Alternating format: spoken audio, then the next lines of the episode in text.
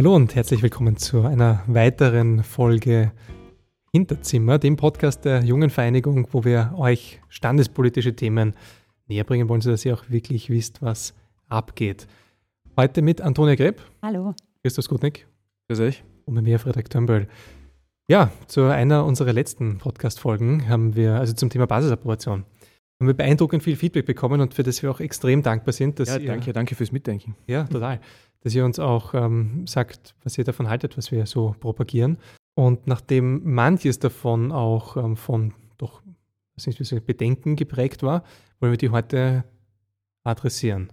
Danke fürs Mitdenken gesagt. Äh, das klingt voll überheblich. Danke ja, tatsächlich bisschen, fürs, fürs Mit uns Denken. Genau, danke für den Gedankenaustausch, könnte man sagen. Genau, könnte man sagen. Und äh, Antonia, was war denn eine Rückmeldung, die du gehört hast? Ja, ich glaube, Bedenken trifft es schon ganz gut. Mhm. Ich fürchte, dass relativ viele Kolleginnen und Kollegen Sorge haben, mhm. ähm, dass man mehr oder weniger allein gelassen wird. Ja, das sind ja immer die Horrorgeschichten, die man insbesondere aus Deutschland hört. Da gibt es ja die Approbation eigentlich mit Abschluss des Studiums, also mit dem zweiten Staatsexamen, ganz formal. Und da hat man natürlich oder hört halt immer wieder Geschichten ähm, von Kollegen, die dann ab dem ersten Nachtdienst komplett allein gelassen werden. Ja, Weil Sie sind ja Ärztin, Sie müssen das wissen. Genau. Und das kann natürlich als Rechtfertigung für alles dienen. Mhm. Und ich glaube, das ist einfach die Sorge dahinter vor Überforderung, mhm. ja, was ja auch komplett menschlich und verständlich ist. Mhm. Muss man an der Stelle gleich sagen. Ähm, aber vielleicht können wir versuchen zu entkräften, warum wir glauben, dass man das auch anders gestalten kann, insbesondere mit der Basisapprobation, die mhm. ja nicht ähm, gleichbedeutend ist mit genereller Approbation.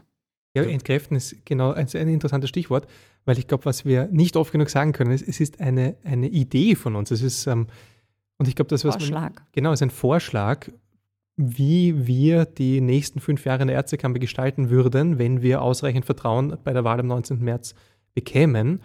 Und da ist natürlich alles offen. Das ist ja noch abhängig von Verhandlungen mit dem Gesundheitsminister zum Beispiel. Und wir sind, by the way, das letzte oder eines der letzten EU-Länder, die überhaupt zur Approbation nach dem Studium einführen würde. Ja, dafür ist es auch erstaunlich radikal in Österreich, dass man etwas ja. tut, was die restliche EU tut. Erstaunlich kontrovers. Erstaunlich kontrovers. Nur, ähm, ich glaube, man muss das sehr ernst nehmen. Ich nehme das auch sehr, sehr, ernst, diese, diese Sorgen. Und es ist super wichtig, dass man da auch jetzt schon vorab in einen Dialog tritt mit den Menschen, die das dann auch betrifft. Mhm. Und jetzt in der Lage ist, dann etwas auszuhandeln und letztlich ist es das ja, weil es existiert ja nicht. Das heißt, entkräften ist ja ein witziges Wort, gell? Es existiert ja einfach nicht. Das ist ent präemptives Entkräften von Bedenken von etwas, was noch nicht existiert. Mhm. Aber dass dann am Ende etwas rauskommt, was wirklich einen Mehrwert bietet und es nicht irgendwie entweder ein Etikettenschwindel, sondern es ist eh alles so weiter wie, wie bis jetzt, oder die Fantasie des Horrorszenarios des unsupervisierten Nachtdienstes. Also irgendwo ja. dazwischen ist wahrscheinlich das Ideal. Christoph, was wäre für dich das Ideal?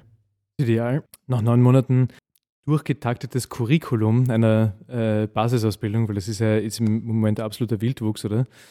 Ähm, wird man geprüft und man kann dann gewisse Tätigkeiten ausführen. Also natürlich nicht alle ärztlichen Tätigkeiten, das haben wir im ersten Podcast gesagt. Ähm, also das soll tatsächlich eine Basisapprobation sein und das ist eigentlich nur die Plattform, auf der dann stehen soll, was du, was du selbstständig machen kannst oder können willst. Sie ist ja tatsächlich ein Wollen ähm, der eine macht ein Substitutionsdiplom, der andere vielleicht irgendein Sonodiplom, dann manuelle Medizin gibt es. Es gibt viele Diplome und das sind eigentlich nur die existierenden. Aber im Prinzip soll die Basisapprobation, also diese, diese, dieser Katalog von Basisfähigkeiten, die du befähigt bist, selbstständig auszuüben, dann der Aufbau dafür, dass du andere Dinge dir hinzuholen kannst. Und in unserem Gedanken ähm, ist das eigentlich die Zukunft. Also die Anpassung von dem, was du tun darfst, mehr an deine Lernkurve und nicht einfach irgendwie fünf bis sieben Jahre nichts dürfen, also wirklich nichts allein dürfen mhm. und dann irgendwann alles, weil das spiegelt auch nicht wieder, oder überhaupt nicht wieder, wie wir lernen. Und es wird vor allem in Zukunft immer weniger widerspiegeln, wie wir tatsächlich lernen und Kompetenzen uns aneignen. Mhm. Antonia, eine Sorge, die wir gehört haben, war, dass hier, dare I say it, ein neues Proletariat entstehen könnte im Spital, die sozusagen bis zum Minimum ausgebildet werden, das betriebswirtschaftlich Sinn ergibt und dann dort als billige Arbeitskräfte für immer gehalten werden nach einer Basisapprobation. Was würdest du darauf, ähm, also wie, oder sagen wir, wie würdest du in dem Prozess, der jetzt zu etwas führen kann, was sinnvoll ist, darauf Bezug nehmen? Genau, um das zu verhindern, ähm, ist es, glaube ich, ganz entscheidend, dass man wirklich definiert, in welchem Verhältnis man wie arbeiten darf. Mhm. Das bedeutet, was wir uns ja erhoffen, ist, dass man letzten Endes nicht nur im Spital tätig sein kann, sondern auch viel im niedergelassenen Bereich dazu lernen darf Also als Ärztin in Ausbildung muss man jetzt Als Ärztin in Ausbildung, ganz mhm. klar. Mhm. Und ähm, genau da liegt eben die Unterscheidung. Wann immer ich im Spital tätig bin, dann sollte das in jedem Fall im Rahmen eines Ausbildungsverhältnisses erfolgen. Muss, also das muss, genau. Das unserer, ist so, ja. richtig. Das ist mhm. sozusagen eine der Grundvoraussetzungen. Soll sozusagen dazu berechtigen, dass wenn ich das möchte, mhm. ja, ich die Möglichkeit habe, also die mhm. Option habe, auch in niedergelassenen Bereich selbstständig tätig zu sein. Und zwar in sehr definierten Bereichen. Das bedeutet insbesondere natürlich Diplome, die ich erworben habe, die mhm. Christoph du gerade schon angesprochen hast. Und man muss sagen, so ein generelles Novum ist das nicht, ja, mhm. denn ähm, der generelle Paradigmenwechsel, der hat eigentlich stattgefunden mit der Neuausrichtung ähm, des Diploms des Notarztes. Ja, genau. Also der Paradigmenwandel ist eigentlich vollzogen. Jetzt geht es darum, dass wir auf dieser, wie es der Christoph schon gesagt hat, auf dieser Plattform weiter aufbauen. Und genau da sieht man ja exakt, was du sagst. Das ist ja eine freiwillig erworbene Zusatzqualifikation während der Ausbildung, die extrem streng geprüft wird, ob man das auch kann. Also das ist ja auch neu. Früher war das ja ein angenehmes Wochenende oder halt eine angenehme Woche und dann glaube ich, ein, eine Prüfung, die von dem Kursteam selber abgehalten wurde und dann hast du das Diplom. Sprichst du Notarztkurs, Notarztkurs ganz genau. genau. Und dann hast du es mhm. nachher gehabt einfach, nicht? Und jetzt ist es eine echte Prüfung, wie die Facharztprüfung bei der Arztakademie, die auch Geld kostet und die auch eine ernstzunehmende Prüfung ist, plus ein Curriculum, wo sehr viele Dinge nachgewiesenermaßen äh, getan werden werden müssen, wie Intubationen oder äh, zumindest simulierte Intubationen am Kind auch, Reanimationen, Geburten, Transport von beatmeten Patienten. Also das ist alles an Qualitätssicherung dazugekommen, bevor man dann in Ausbildung als Notärztin tätig werden darf. Aber das ist, ja, das ist eigentlich lustig, dass das, was Forderung der Ärztekammer seit Jahrzehnten ist, also von, von verschiedensten Konstellationen, dass sich die Ausbildung verbessert, hat sich erst dadurch verbessert, dass man Ausbildungsärztinnen Dinge tun lässt, ja. die sie früher nicht tun durften. Ja. Und unter dem Stern hat man dann eine Ausbildung wirklich zu einem Curriculum gemacht, was ja. rigoros erstens geprüft wird, wo Prüfungen in unserer Vision ja auch keine Strafen sind. Du sitzt da nicht drin und wirst dann gepeitscht und nur wenn du während den Auspeitschungen noch die richtigen Prüfungsantworten Multiple Choice rauspressen kannst, dann hast du bestanden, sondern eine Prüfung ist ein Feedback-Mechanismus für dich. Wie gut bist du? Wie gut hast du das gelernt? Wo sind deine Schwächen? Mhm. Das ist auch ein Thema von uns, ich meine Empowerment, Kulturwandel und so weiter, aber das ist in Wirklichkeit ein Teil des Kulturwandels. Prüfungen sind keine Strafen, Prüfungen sind Feedback-Mechanismen. Im Gegenteil, und sie dienen dazu, dir ein gewisses Level an Sicherheit zu geben, dass du weißt, dass du das, was du tatsächlich tust, auch kannst, dazu bewegt bist und ähm, im Rahmen dessen soll das Ganze also nur stattfinden dürfen. Genau, und es bildet halt wirklich sehr, sehr gut ab, wie weit wir schon gekommen sind. Mit einer interessanten Hürde, die da noch drinnen ist, dass wenn man dann diese Zusatzqualifikation erwirbt, du nur auf einem NEF fahren darfst, das zu einem Spital gehört, wo ich glaube sogar zu deinem Spital und da musste ich dann auch noch der Dienststellenleiter oder Leiterin freigeben dafür. Also das ist dann eine komisch redundante Hürde, die dann noch am Ende ist. Das wäre eigentlich ein, ein logischer erster Schritt, dass man das wegnimmt, damit du dann auch zum Beispiel dann freiberuflich bei einer privaten Organisation, sagen wir jetzt mal, Transportbegleitungen machen kannst oder so, weil es ist ja komisch, dass man es in also im eigenen Krankenhaus kannst du am NEF eigenverantwortlich sitzen, aber woanders dann plötzlich nicht mehr. Also diese Hürde wäre der erste Schritt in Richtung echte Selbstständigkeit schon während der Ausbildung. Und eben mit diesen Qualitätskriterien, so haben wir uns vorgestellt, dass man dann eben auch in anderen Bereichen das machen kann.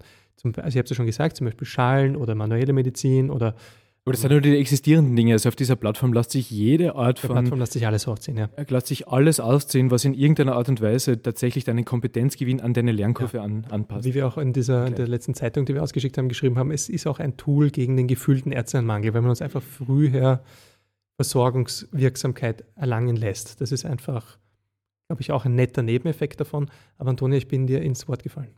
Ähm, nein, ich wollte nur noch einen Aspekt ja. ergänzen, ja.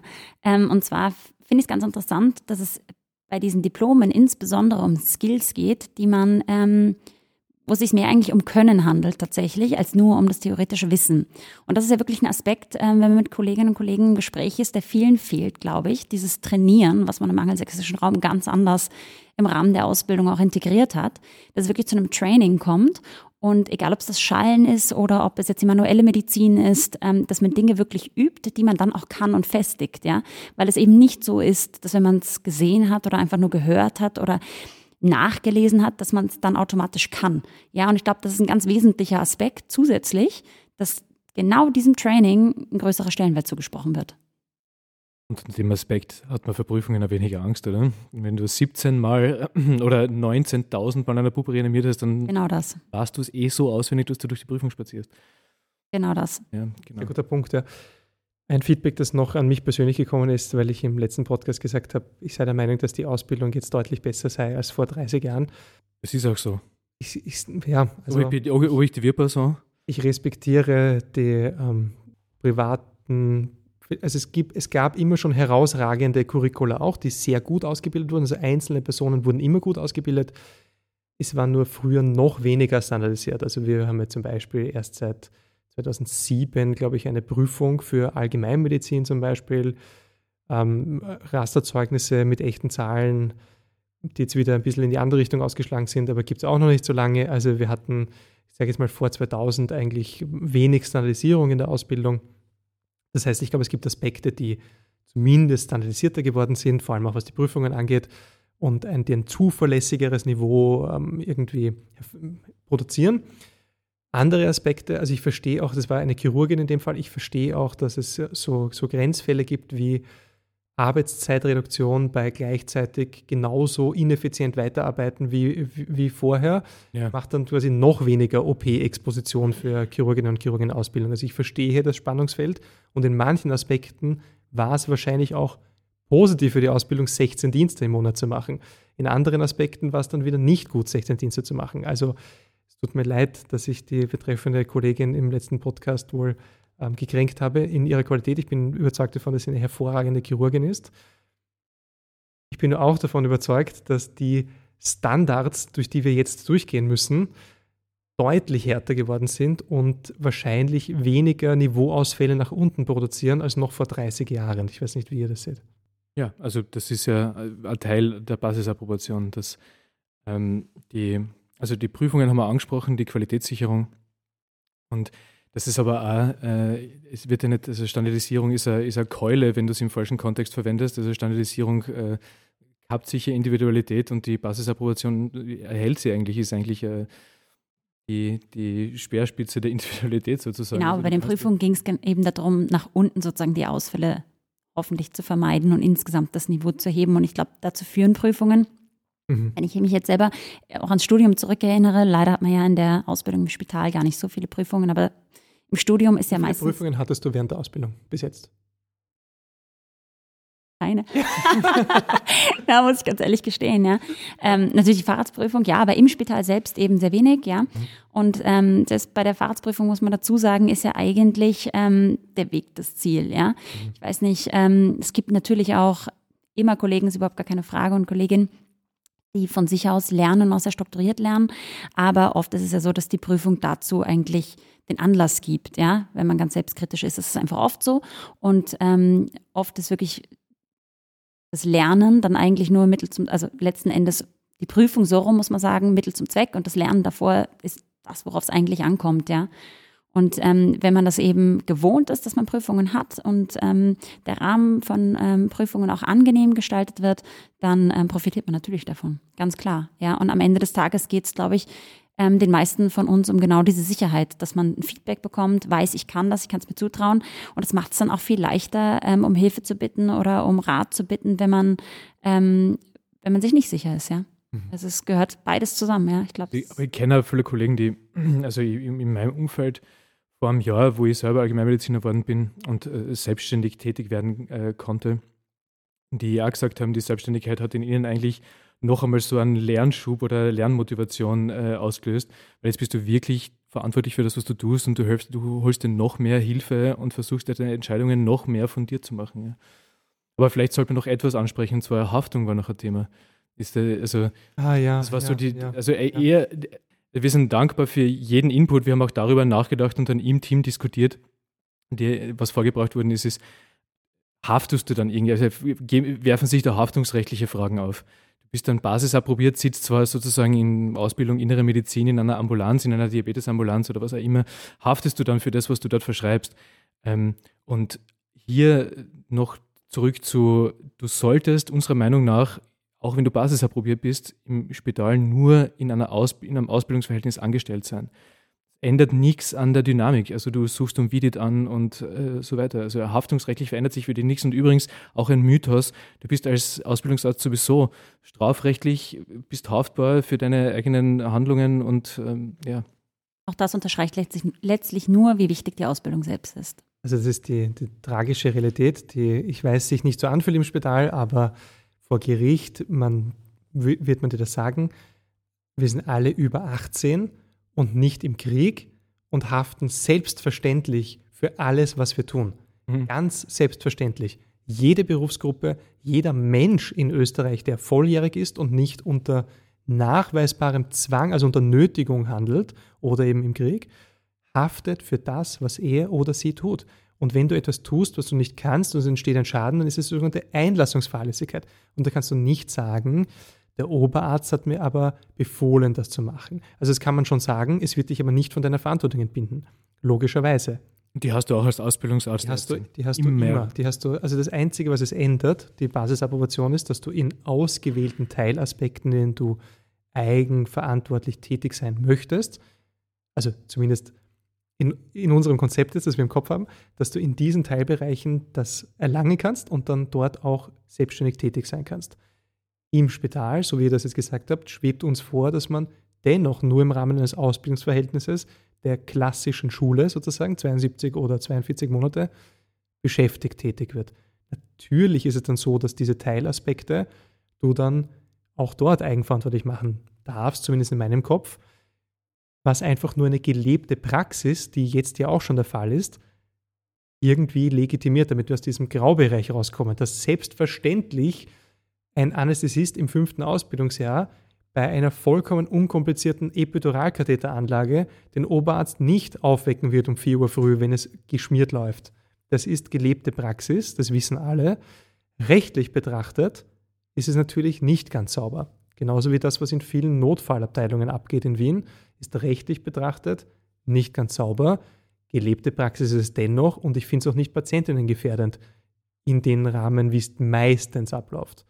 Und damit das auch auf für beide Parteien, nämlich sowohl oberärztlich als auch ausbildungsärztlich, sichere Beine gestellt wird, ist, glaube ich, das ehrliche Nachrücken der rechtlichen Gegebenheiten ein gebotener Schritt. Und, noch, äh, noch, noch einmal zur Betonung, die Basisapprobation existiert noch nicht. Es wird in Österreich nicht nach dem Studium approbiert.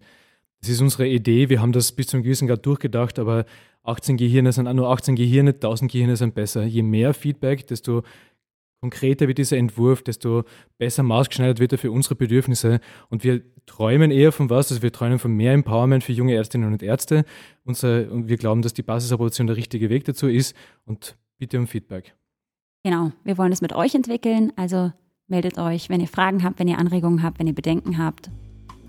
Ja, also ich glaube, man kann nicht oft genug sagen, die heutige Podcast-Folge war nur aufgrund eurer Feedbacks möglich.